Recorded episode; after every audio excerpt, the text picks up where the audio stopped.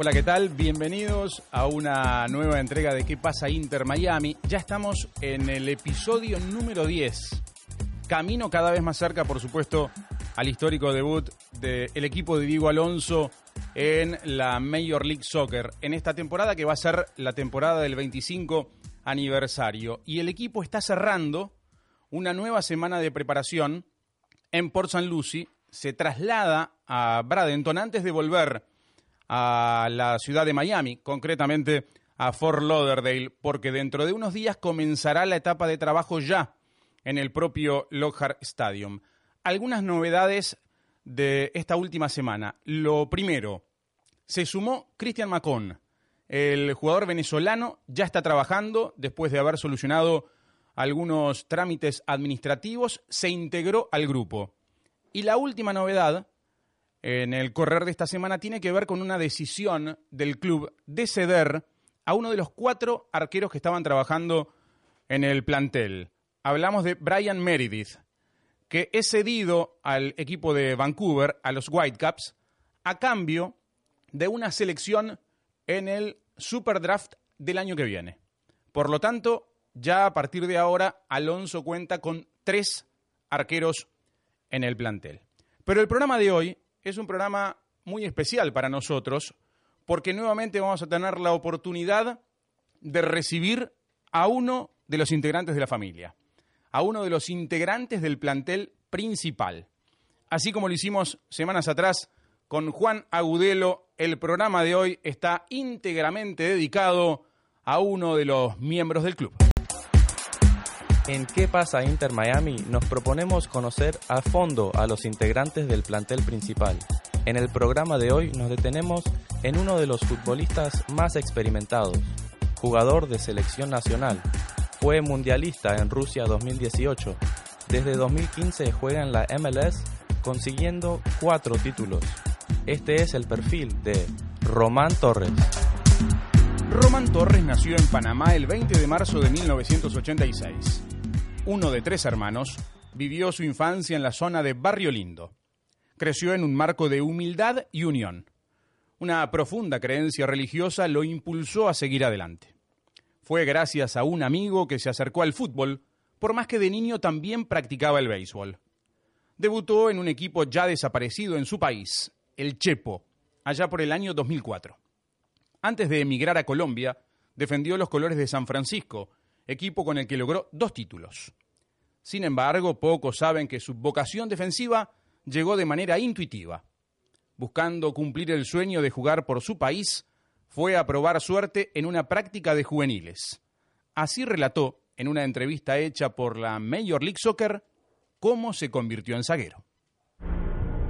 Cuando yo estaba más joven, 12 años, 11 años, yo era delantero. Tenía un compañero que jugaba en la selección de Panamá sub-17 él me decía, vamos a practicar a, la selección.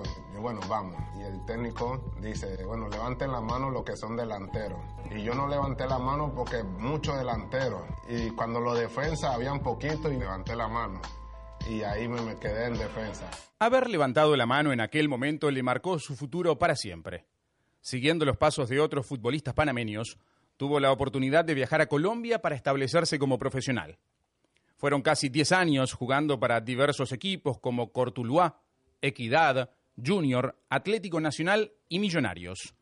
Llegó a marcar 17 goles y se consagró campeón en cuatro oportunidades. Su destaque en el fútbol cafetero le valió la convocatoria para la selección nacional, donde se transformó en uno de los principales referentes como capitán del equipo. En 2015 se concreta su llegada a los Estados Unidos. Lo esperaba el Seattle Sanders de la Major League Soccer. El destino le tenía preparado uno de sus principales obstáculos. A poco de debutar, sufrió una grave lesión en su rodilla que lo dejó al borde del retiro. Torres, apelando al apoyo familiar y a su fe, decidió seguir adelante y pudo volver con todo. En 2016 logró el primer título con el equipo de Seattle y fue distinguido como el mejor jugador latino de la temporada. Para la noche decisiva, Dios le había reservado un lugar de privilegio. Román Torres era el encargado de rematar el penal que liquidaba la serie ante Toronto para quedarse con la copa. ¡A un panameño! Podríamos decir que tiene el título en sus pies. ¡A un panameño!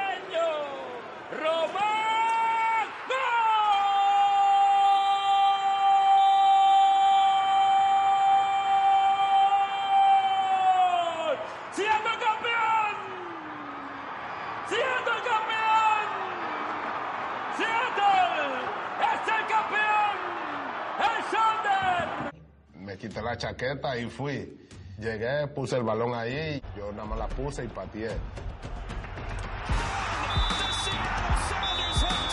Me da esa recompensa de patear el último penal y darle ese campeonato a Seattle que nunca había quedado campeón. Y bueno, me llenó eso más de motivación, de seguir trabajando, de saber que también tenía un compromiso con mi selección. Con el equipo de Seattle serían cuatro consagraciones en total. Dos por la MLS Cup y dos por la Liga, la última en la temporada pasada. Pero como dijo Román, su gran momento en los Estados Unidos no hizo otra cosa que consolidar su rol de líder con la selección panameña. Y también, en ese sentido, la historia le tenía otro lugar guardado. Camino al Mundial de Rusia, el zaguero marcó el gol del triunfo ante Costa Rica para sellar la primera clasificación mundialista de su país, lo que conmovió a todos los panameños.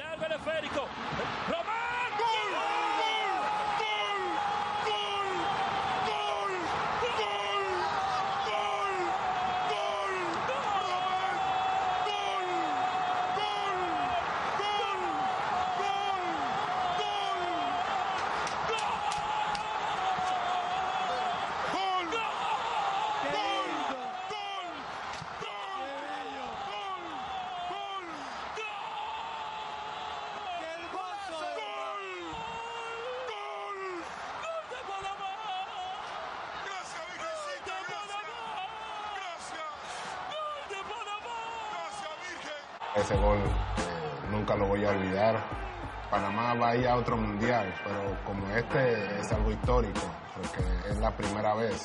Para lograr eso eh, pasamos momentos difíciles, que había gente que no quería que yo volviera acá a Estados Unidos, que por mi culpa quedó Estados Unidos afuera. La verdad no, no fue culpa mía, el fútbol es así. Todos los días veo el gol de, que hice, que, wow, uno se queda así, este defensa como salió y a le queda a uno como el rol de, de, de cuando uno era delantero antes cuando estaba joven. Con el equipo nacional completa 116 presencias con 10 goles. Muchos pensaron que tras Rusia Torres se retiraría de la selección. Sin embargo, el desafío continúa para la muralla y ahora mira con entusiasmo hacia Qatar. Lo hace por él y por su familia. Torres tiene dos hijos. Al varón lo bautizó Adriano en homenaje a uno de sus ídolos del fútbol mundial. Román ya es miembro de la familia del Inter Miami y nos acompaña hoy desde la concentración en Port San Lucie. La entrevista del día. Recibimos a Román Torres. Qué gusto recibirte, Román. Gracias por atendernos desde ahí, desde la concentración en, en Port San Lucie. Bienvenido a ¿Qué pasa Inter Miami? Bueno, gracias primero que todo, buenos días y gracias por la invitación. Sos el nuevo Román Torres, ¿no? Porque el, el, el cambio de look ha impactado a mucha gente. ¿Cuánto, cuánto te, te costó a vos adaptarte a la, a la nueva imagen al mirarte al espejo? Sí, la verdad que, que es un poco difícil. Eh, primero porque mi hija no quería que me cortara el cabello y después ya la convencí para, para cortármelo y bueno, no ahora con el nuevo look ya ahí me, me veo más joven todavía. Por ahí hay, hay, hay una historia que no sé si es verídica, que habías prometido que si Panamá iba al Mundial te ibas a cortar el pelo. Y ahí es donde apareció ella y te dijo, no, papá, no te lo cortes. Sí, sí, claro, ya había, había hecho esa promesa que si íbamos al Mundial me cortaba el pelo. Pero cuando ya se estaba llegando el momento y todo eso, y, ella me dice, papá, si se corta el cabello no va a ser más mi papá. Entonces ya la reina, la reina es la que manda, así que... Qué mensaje. A la, a la, a la fanaticada, a todo, y, y, bueno, no, ya después pasaron los, pasaron los tiempos, pasaron los años y, y pude convencerla. Bueno, ¿cómo se llama ella? Porque sabemos que se llama Adriano, tu hijo varón, un poquito en, en homenaje al fútbol, pero ¿cuál es el nombre de, de, de ella que te marcó la cancha? Camila, Camila, Camila Victoria. Camila. ¿Cómo sí. están Camila y Adriano en particular con esta presencia tuya en el Inter Miami? ¿Implica un cambio para todos? ¿Qué han planificado desde el punto de vista familiar? Sí, la verdad que, que está muy contento. La verdad que eso es lo más importante, que la familia esté contento en el lugar que, que uno está. Y, y, acá yo creo que están felices, están felices eh, y es algo que, que me, me, da tranquilidad a mí porque eso es lo, lo, primordial que uno tiene que tener claro, que primero la familia esté, esté contento y ya después si la familia está contento uno va a estar súper contento. Entonces eso en esa parte estoy tranquilo, los niños contentos de, del clima, de todo y entonces eh, igual creo que, que vamos a tener un eh, un buen año acá eh, con la familia y con, con, el nuevo club. Bueno, ¿cómo recibiste la, la propuesta después de, de, las temporadas en Seattle? ¿Cómo llega la llamada de, del Inter? Bueno, la verdad que eh, eh, hace poco ya había tenido alguna, uh, mi representante me había dicho que, que había tenido un acercamiento con, con el Inter de, Miami, estaba la posibilidad de, de regresar nuevamente al fútbol colombiano, entonces ahí esperé hasta lo último, hasta que se, se pudo concretar todo con, con, el Inter de Miami y la verdad que muy contento de estar acá con los nuevos jugadores, con este nuevo reto, con el nuevo técnico y la verdad que es muy emocionado eh, y ansioso a que comience la, la temporada ya. En su momento tuviste el desafío de llegar por primera vez a la Liga de los Estados Unidos y ahora tenés un nuevo desafío en el que están todos metidos de alguna forma porque es un equipo nuevo, un equipo que parte desde cero. ¿Cómo puede cambiar eso a la hora de construir el plantel y el futuro del club?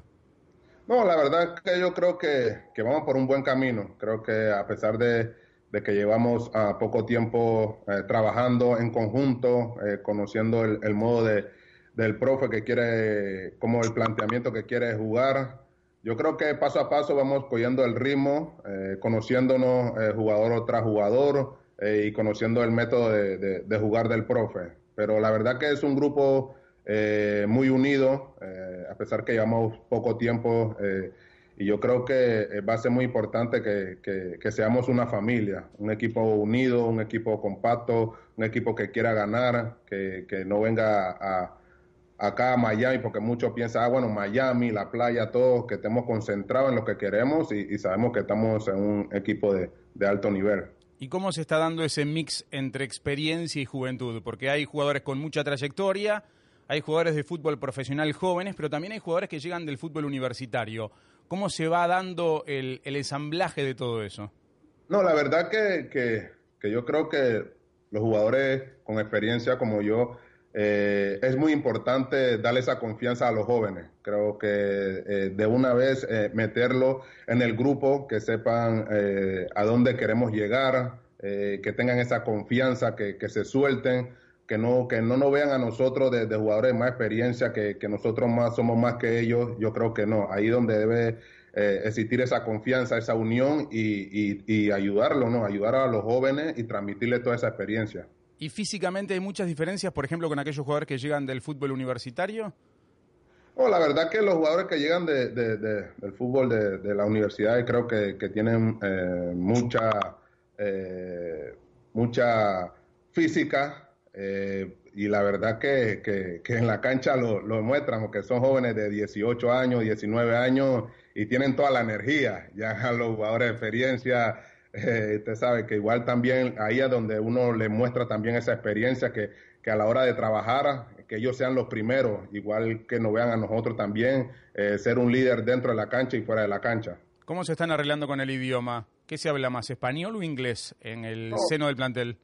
La verdad que se habla de, de, de, todo un poquito. La verdad que tratamos de, de hablar en español, igualmente eh, aportar también y aprender el inglés y yo creo que ahí poco a poco nos vamos entendiendo. Y a la hora de las prácticas, eh, porque Diego eh, habla eh, básicamente en español, pero también tiene alguien que lo ayuda con, con, el inglés, ¿no? ¿Cómo se da la comunicación durante los trabajos? Sí, claro, yo, el profe habla, habla un poquito inglés. La verdad que a veces explica el trabajo en, en, español y la palabra que él sabe la, la, la, dice en inglés. Igual tiene a alguien que lo que lo que le ayude para, para decir el, el, trabajo que quiera hacer en inglés.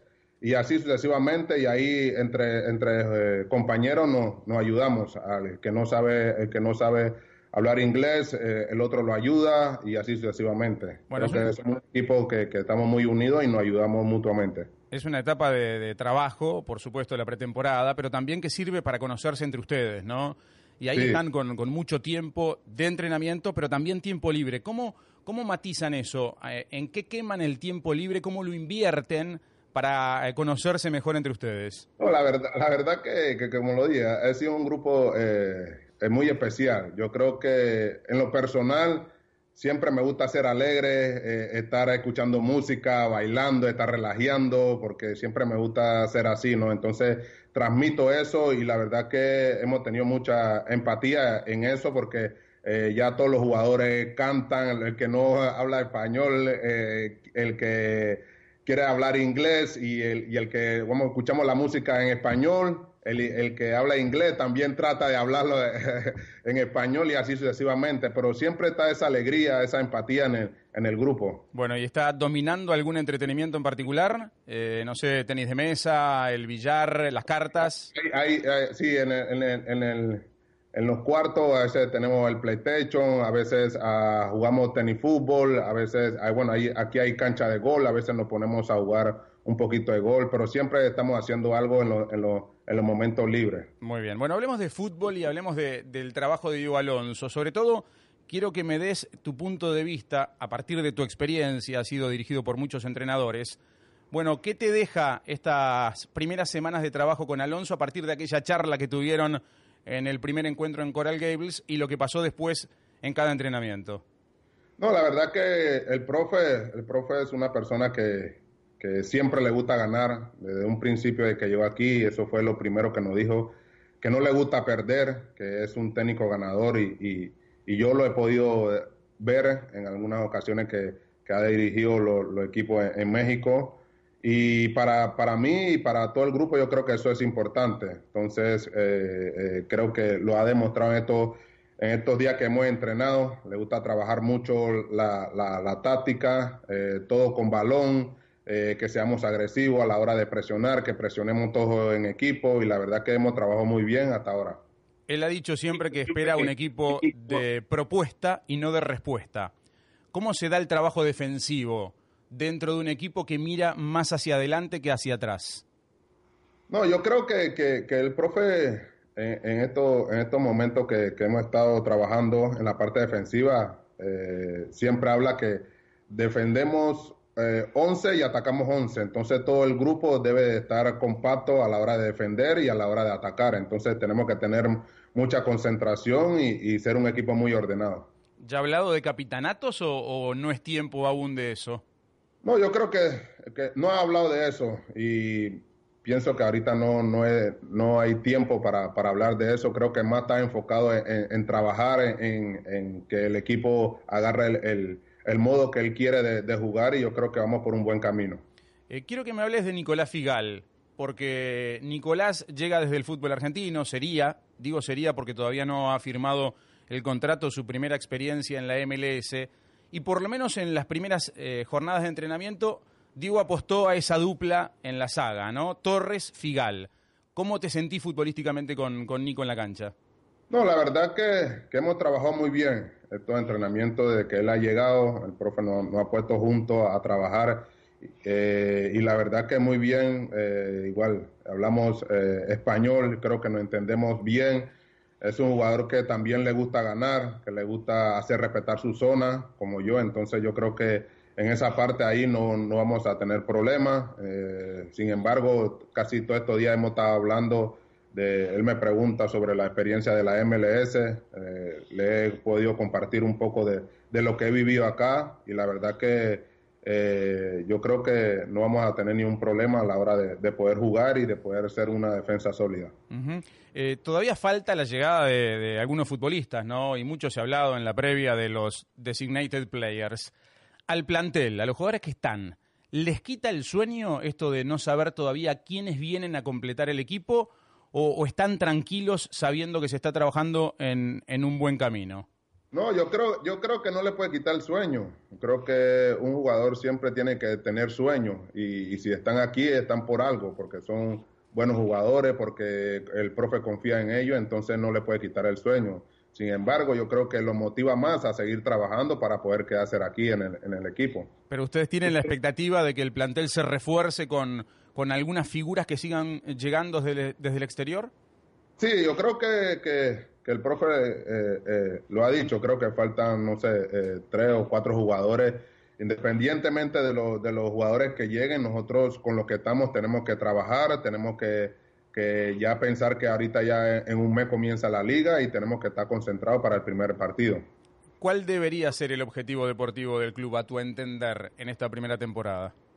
No, el objetivo yo creo que, está muy claro. Creo que el objetivo primero es, eh, ya que esté todo el grupo, eh, y ponernos objetivos. El primer objetivo es, clasificar a los playoffs. Sabemos que la liga es larga, pero hay que trazarse objetivos. El primer objetivo, como lo dije ahorita, es, los playoffs, después llegar a la final y, ser campeones, porque esa es la, esa es la mentalidad de, de nosotros, esa es la mentalidad de, de este equipo, de de llegar a, la cima y yo creo que tenemos que ir paso a paso. Como jugador ya con experiencia en la MLS, ¿qué tanta importancia le debería dar el Inter Miami a la Conca Champions? No, mucha. Yo creo que estamos un equipo que, representa mucho. Eh, entonces, yo creo que estamos aquí para ganar todo lo que se ponga en el camino y lograr todos los objetivos que podamos, que podemos lograr. Entonces, yo creo que primero, como lo dije ahorita, es que esté todo el grupo y ir paso a paso para lograr todos esos objetivos. Ya cumplieron una semana de trabajo en la Universidad de Barry, después eh, completan el trabajo en Port St. Lucie, van a ir a Bradenton y regresarán a Fort Lauderdale, donde ya tuvieron ese primer contacto con el Lohar Stadium, ¿no? ¿Qué nos podés decir de lo que viste en cuanto a las facilidades de trabajo? No, la verdad que, el nuevo estadio, el, nuevo complemento, yo creo que es algo muy espectacular, eh, algo que, nos llena de motivación de, querer cada día ir a entrenar, de ver esas instalaciones que son, un espectáculo. Entonces yo creo que esa es una, una motivación más para nosotros cada día entrenar, cada día dar más de lo que, de lo que nosotros damos y, pensar, pensar en, ganar, solamente en ganar y trabajar. Bueno, vamos a terminar hablando de la afición, porque tuviste tu primer contacto con la gente, aquel desfile en la calle 8, y sabes que hay tres barras organizadas. ¿Qué te parece este fenómeno en torno al club? La verdad que, es muy motivante eh, eh, los hinchas, el día que fuimos al desfile, la verdad que hubieron muchos hinchas, sentir el cariño de, esa afición, yo creo que fue muy importante, muchos hinchas de, Panamá, de Argentina, de Colombia, y la verdad que eso es algo, algo motivante para nosotros. Eh, igualmente ya creo que cuando sabían que ya el Inter de Miami iba a estar en la MLS, ya estaba la, gente, eh, la afición, la barra, yo creo que eso va a ser algo motivante para nosotros. Román, ha sido un placer. ¿eh? Gracias por su tiempo desde ahí, desde Port San Lucy, y estaremos en contacto aquí en ¿Qué pasa Inter Miami? Abrazo grande. Bueno, gracias a ustedes. Bendiciones. Contacto con Eduardo Vizcayar. Y como en cada semana vamos a recibir a Don Vizca para que nos ayude a entender también un poquito desde su propia perspectiva lo que puede aportar Román Torres, este experimentado zaguero al plantel principal del Inter Miami. Un gusto recibirte. ¿Cómo te va, Eduardo?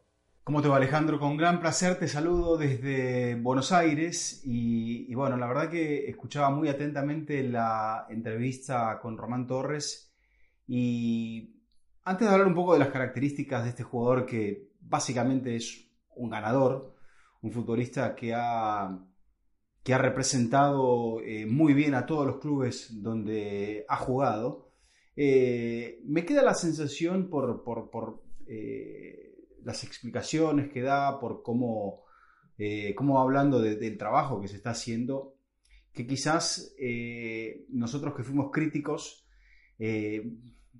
estábamos ansiosos por ver cómo se empezaba a trabajar, y, pero da la sensación de que con Diego Alonso las cosas se están haciendo bien, es un entrenador que sabe lo que quiere de sus equipos, que sabe eh, que necesita gente de jerarquía y de experiencia, sobre todo en, la parte defensiva, ¿no? que es generalmente se dice o se decía en el fútbol, eh, nosotros que ya peinamos algunas canas, que eh, los equipos se construyen de atrás hacia adelante. Y, bueno, esa es la sensación, ¿no?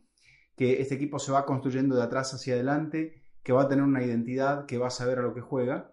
Y para ello es importantísimo contar con, con un líder, con un ganador como es el caso de Massinger o la muralla, como le dicen a Roman Torres. Eh, lo que tiene este jugador es, es, una gran capacidad de liderazgo, de liderazgo de grupo, de liderazgo de la defensa. Por algo ha ganado prácticamente en todos los equipos donde, donde ha jugado y sobre todo fuera de su país. Ha representado la generación más ilustre de la selección panameña.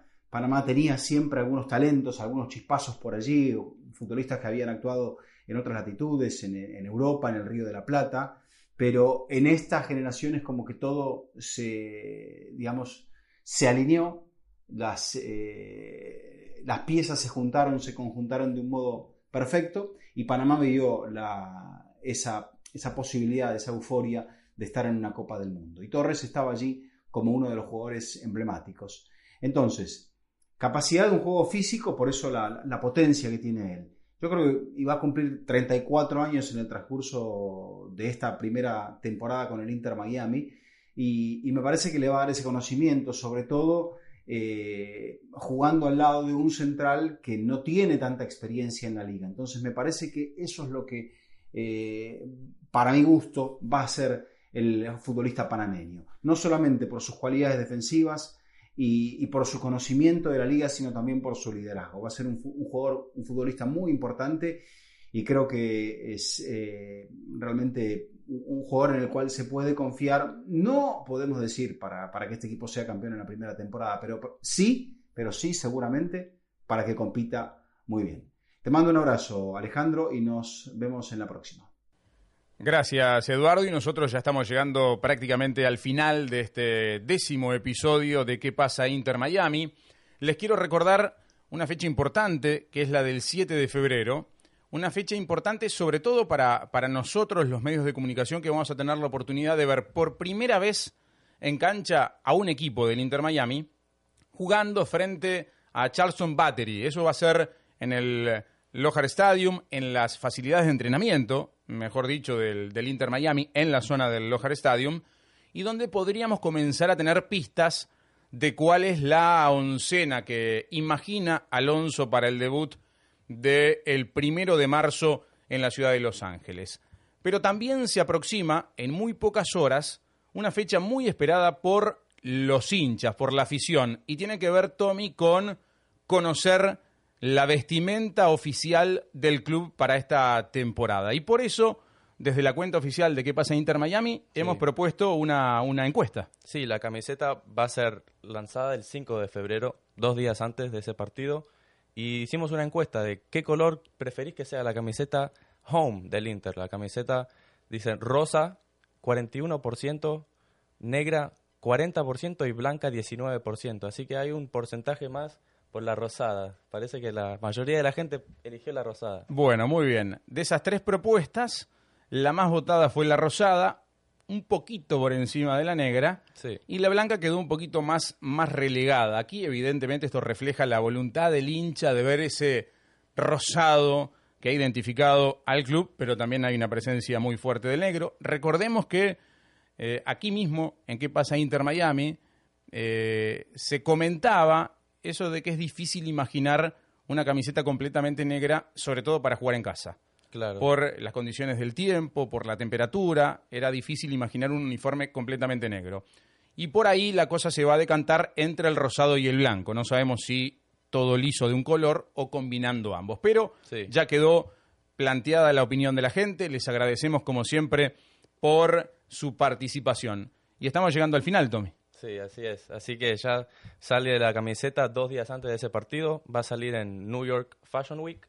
Así que va a ser un momento para que todos estemos ahí esperando eso. Es un evento muy importante porque se cumplen los 25 años de la Major League Soccer y por eso en esa jornada se van a dar a conocer las indumentarias oficiales de los equipos que van a participar en la liga este año. Los invitamos a reencontrarnos la próxima semana cuando sepamos qué pasa Inter Miami.